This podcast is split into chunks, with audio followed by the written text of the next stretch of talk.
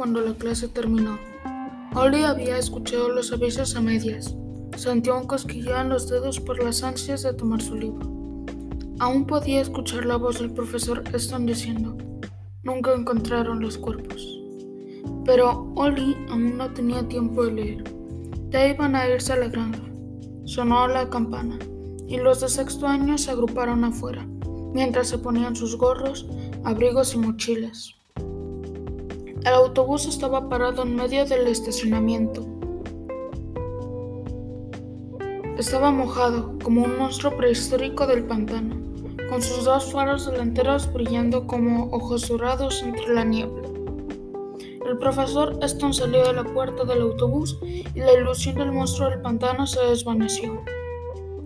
Apúrense, gritó agitando el brazo. Los de sexto avanzaron apresuradamente bajo la lluvia. Ya había varios rostros asomados por las ventanas empañadas del autobús.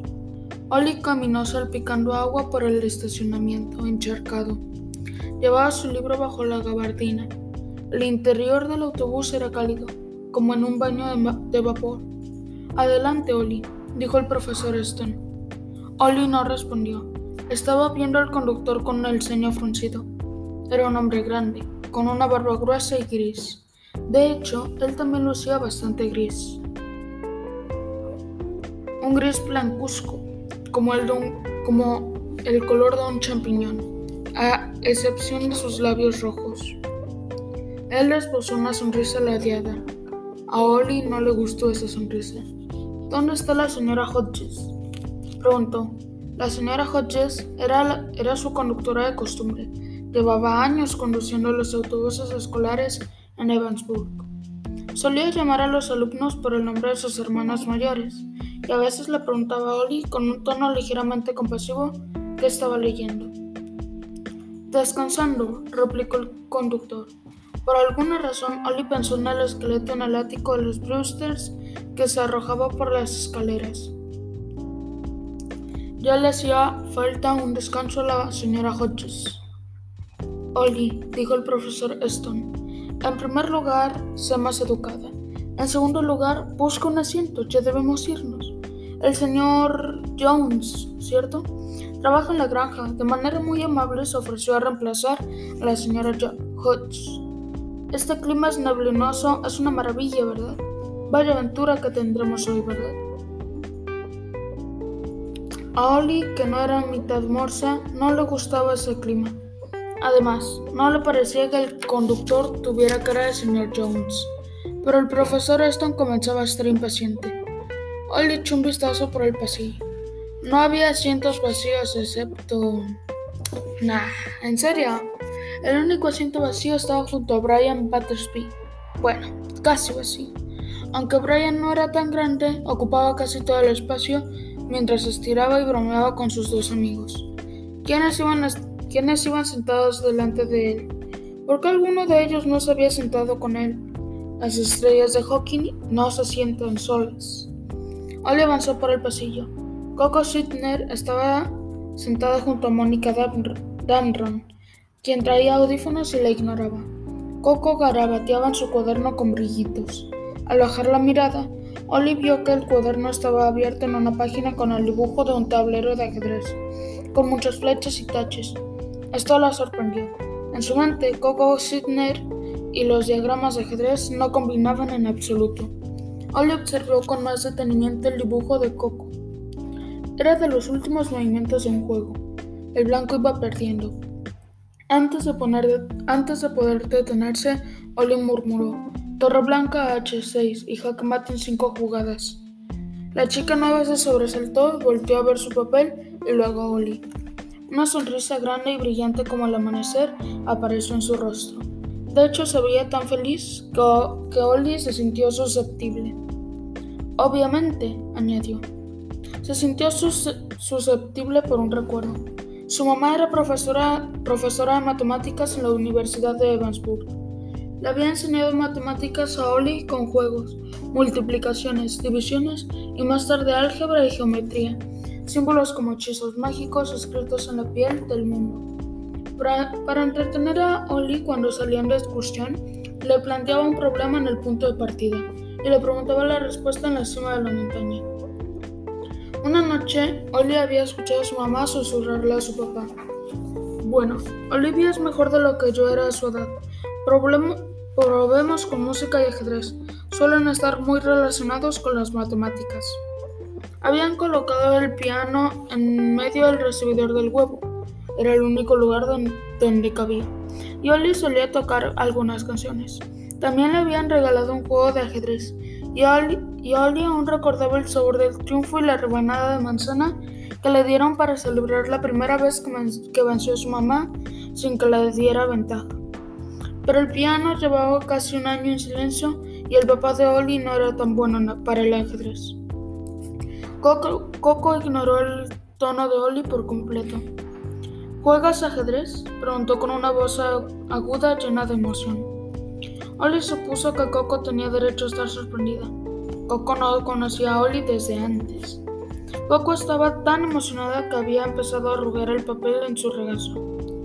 ¿Quieres jugar? No tengo un ajedrez aquí, pero podemos... No, interrumpió Oli pero el ánimo de Coco decayó casi inmediatamente. Tengo que irme. Oli siguió su camino apresuradamente por el pasillo del autobús y se detuvo junto a Brian. Muévete, le dijo. Mike Campbell y Bill Greenblatt se asomaron con interés desde el asiento de adelante. Parecía que, Brian estaba haciendo un gran esfuerzo por ser divertido. ¿Y si no quiero, Oli Pop? Ese tonto apodo. Le ardían las orejas. No es mi problema, replicó Oli. No es mi culpa que seas más ancho que alto. Mike y Phil rieron. Para sorpresa de Oli, Brian se movió de repente. ¿Acaso era su imaginación o también se veía avergonzado? Todo tuyo, dijo. Oli se sentó sin quitarle de encima un ojo sospechoso a Brian. Primero le había salvado de un castigo y ahora... Un pensamiento le llegó de repente. ¿Me guardaste un lugar? preguntó ella. ¿Qué? respondió Brian definitivamente rojo alrededor de las orejas. No. Ella volteó a verlo. Él se volteó de manera deliberada para ver por la ventana. Oli siguió viéndolo y luego se encogió de hombros. Los chicos eran otro misterio, uno que tendría que esperar. Por ahora, por ahora. El misterio de sus libros estaba por delante. Ollie abrió espacios pequeños. John, le dije, ¿qué vas a hacer? Ir con él, respondió Jonathan. Su voz se escuchaba profunda y llena de desesperanza. Lo prometí, a cambio de Caleb. Tengo que ir. Si no, se llevará a Caleb. Verás, hicimos un trato. Puede que no sea por mucho. Trató de reconfortarla, pero creo que ni siquiera él se lo creía. Hasta que la niebla se vuelva lluvia, dijo él. ¿Qué quiere decir eso? No lo sé, pero Beth, él cumplió su parte del trato. Caleb murió la noche en que le dije que tú y yo estábamos comprometidos. Temblé. No, no murió John. No estás pensando claramente. Claro que no murió. Volvió a casa, volvió a casa tres noches después. Sí, respondió John, porque el hombre sonriente y yo hicimos un trato. Creo que sabía que el trato le favorecía más a él y por eso sonreía. Caleb murió hace 30 años y ahora yo tengo que entrar en la neblina. ¿Qué estás leyendo, Oli? preguntó Brian. Oli alzó la mirada. ¿Acaso Brian estaba tratando de ser amable otra vez? Es verdad que a veces los padres de algunos chicos les dicen, a sus hijos que sean amables con esa chica porque ya sabes lo que le pasó a la pobrecita. El pensar en eso hizo que su voz tuviera un tono agresivo al responder. ¿Estás ciego? Un libro. Ah, respondió Brian. Él inclinó la cabeza para ver la portada. ¿Qué libro? Nunca lo había visto. ¿Lo sacaste de la biblioteca? ¿Y tú cómo podrías saber lo que hay en la biblioteca? pensó Oli. Se llama Espacios Pequeños, le indicó ella enfatizando cada palabra. Levantó la, la portada para mostrarle, lo, lo cual podrías leer por ti mismo si supieras leer.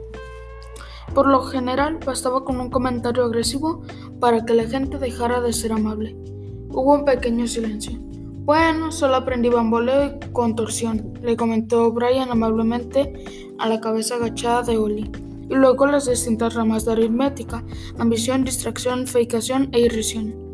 ¿Qué? Oli sabía dónde había escuchado esa oración antes. Podía sentir que su boca se abría de un modo que creía imposible en la vida real. Misterio antiguo y moderno, siguió diciendo Brian recargándose en el respaldo de su asiento con una expresión engreída, con mariografía y después arrastrado. Pero, ups, se olvidaron de enseñarme lectura. Perdón por molestarte. Y habiendo dicho eso, se inclinó hacia adelante y se unió a la conversación entre Mike y Phil. Sí, cuando hizo su tercer tiro y fintó al portero con un tiro a la izquierda.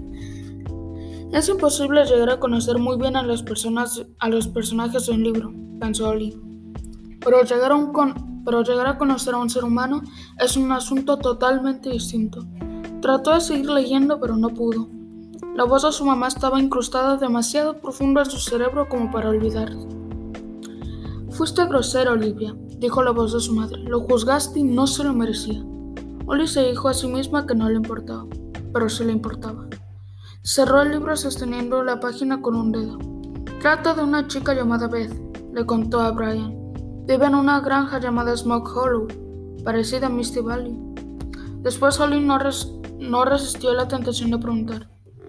¿Memorizaste Alice en el País de las Maravillas? No, en realidad, no.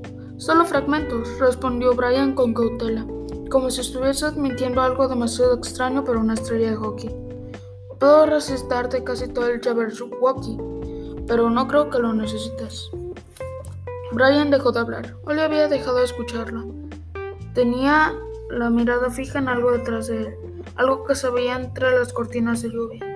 ¿Quién era ese? Un niño pequeño con un abrigo café estaba parado a la orilla del maizal, pero su rostro estaba impávido y sin color. ¿Quién es ese? preguntó Oli señalando al niño. Brian volteó siguiendo su dedo. No veo nada. Se parecía... No. ¿Qué estaba pensando? Era más que un espantapájaros. A Oli no le gustaban los espantapájaros.